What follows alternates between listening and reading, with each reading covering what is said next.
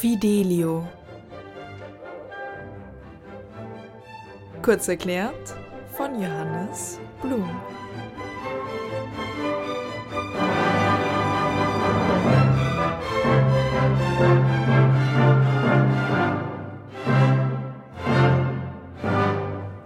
Der Fidelio, die Oper von Ludwig van Beethoven, ist Beethovens einzige Oper. Und das war nicht gerade ein Genre, was Beethoven angesteuert hat in seinem Musikschaffen. Da ist sehr viel mehr Instrumentalmusik, äh, Streichquartette, Klaviermusik drin, da sind Messen drin. Und die Oper blieb tatsächlich ein Solitär. Es gibt aber trotzdem drei Fassungen von dieser Oper. Es gibt vier Ouvertüren. Das heißt, er hat um diese Oper auch sehr gerungen. Es blieb dann aber auch die einzige, die Schlussfassung des Fidelio wurde 1814 uraufgeführt in Wien. Und der Name dieser Oper Fidelio, mm, der hat im Kern ein lateinisches Wort, nämlich die Treue. Und es gab schon einmal in der Geschichte, in der Theatergeschichte, eine Figur in, auf, auf einer Theaterbühne, nämlich in William Shakespeares Cymbeline. Da ist es auch eine Frau, die sich verkleidet als Mann.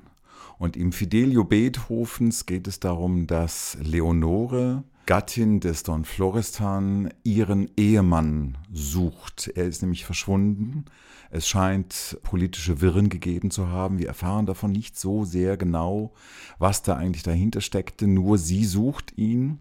Und sie sucht ihn und ahnt ihn in einem Gefängnis. Das weiß sie. Also das scheint wohl sehr ernst gewesen zu sein und sie versucht inkognito als Mann verkleidet in die Gefängnisse reinzukommen und wir befinden uns jetzt in einem, in der Originalfassung steht bei Beethoven in der Nähe von Sevilla und ähm, Leonore mh, mm, mogelt sich da hinein und sie kommt in eine Situation zu Rocco, dem äh, Kerkermeister, der eine Tochter hat, Marceline.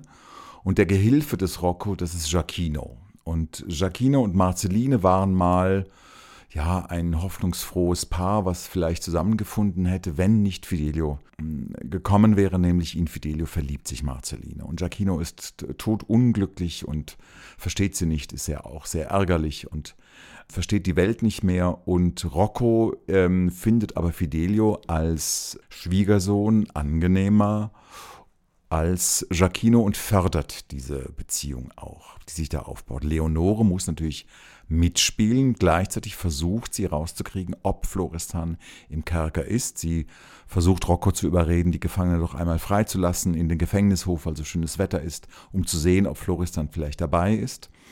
Und der Gouverneur, es ist höchste Zeit, dass sie was tut, nämlich der Gouverneur dieses Gefängnisses, Don Pizarro, der Todfeind von Don Florestan, versucht, ihn umzubringen und gibt einen Auftrag an Rocco, den Florestan umzubringen im Kerker und ihn dann zu verscharren.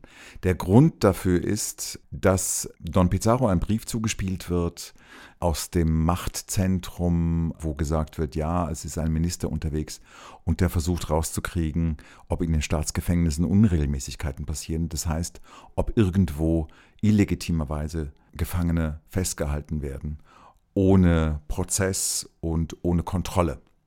Und das ist eben bei Florestan so. Also Pizarro und Florestan waren offenbar in der Zeit davor eventuell, so genau sagt uns die Oper das nicht, eventuell Konkurrenten um einen Posten oder sie waren beide Politiker, haben sich gestritten oder in der Verwaltung einer Stadt oder des Staates, so genau weiß man das nicht.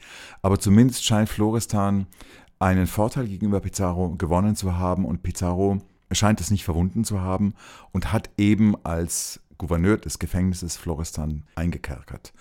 Und jetzt muss er aber handeln, weil der Minister kommt. Gleichzeitig besteht der Druck von Leonore, die will nämlich auch Florestan finden.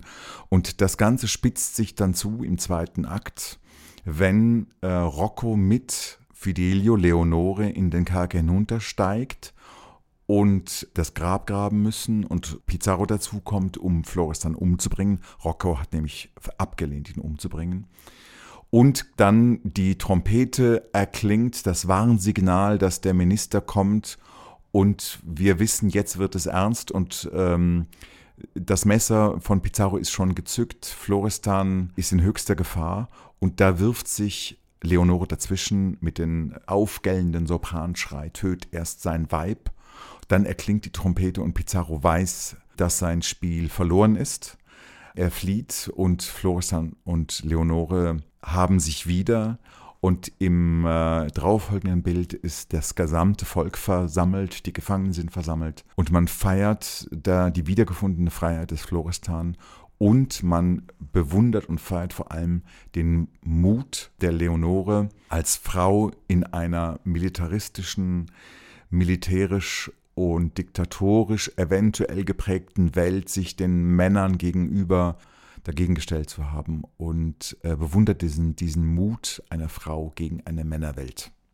Das war in dieser Zeit, als Beethoven diese Oper, diesen Stoff in die Finger bekommen hat, äh, natürlich geprägt von der Französischen Revolution, die von einer ganz bestimmten Schicht intellektueller oder ähm, freiheitsliebender Bürger natürlich sehr gut und genau beobachtet wurde. Die Revolution, deren Inhalte in Deutschland sehr, sehr populär wurden, aber die Praxis der Revolution, als die Guillotine nicht mehr enden wollte, dann auch deutlich angezweifelt wurde.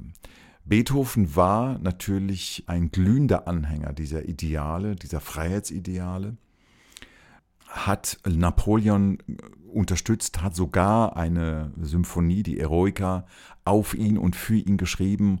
Und in dem Moment, wo sich Napoleon zum Kaiser hat krönen lassen, hat Beethoven ihm wütend seine Unterstützung entzogen, hat diese Oper umgewidmet und diese Widmung an Napoleon entzogen, dieser Symphonie. Das heißt, ähm, das Ideal war da, die Praxis in der alltäglichen Politik steht auf einem anderen Blatt. Die Freiheit wovon ist ganz klar zu sehen, sie ist auch ganz klar zu definieren, Freiheit von aller despotischen Herrschaft.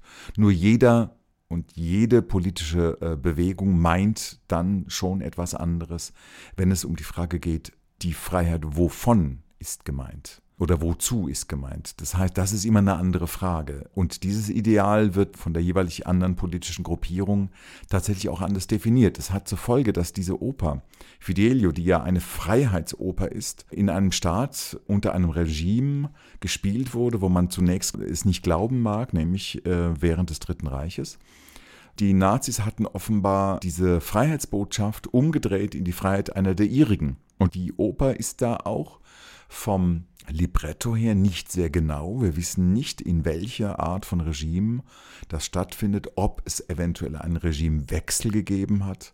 Wir wissen das alles nicht. Es war sehr offen, es war auch die Notwendigkeit der Zensur zu entgehen. Das war wohl da noch praktischerweise im Unklaren geblieben, welche genaue Freiheit hier gemeint ist. Aber diese Oper wird seit dieser Zeit genauso wie die neunte von Beethoven als Signet einer prinzipiellen Menschenfreiheit gewertet. Und ähm, diese Oper ist für Sänger durchaus schwierig, weil Beethoven nicht unbedingt zu den Komponisten gehört, die gut und sorgfältig und sorgsam ausbalanciert für Sänger schreiben.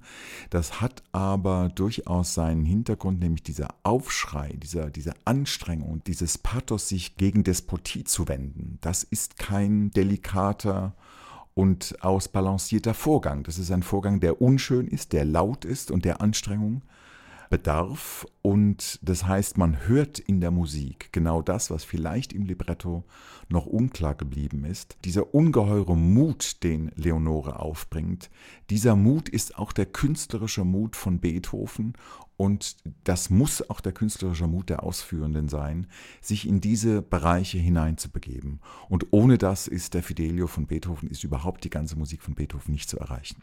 Beethoven galt in seiner Zeit durchaus als schwieriger Komponist. Er hat Werke geschrieben, die einem ganz bestimmten konservativen Teil der Bevölkerung und auch der Kunst- und Musikliebhaber durchaus zuwidergingen und er hat sich böse Beschimpfungen bieten lassen müssen, ähm, der Bizarrerie, des, äh, des Ungeheuerlichen, des äh, nicht ausgeglichenen. Da musste Beethoven ganz schön viel einstecken, aber man hört heute immer noch, was in dieser Musik an Wagemut auch drin ist. Und Hans Eisler hat mal gesagt, dass Beethoven ein mutiger Komponist gewesen sei. Und das hört man im Fidel.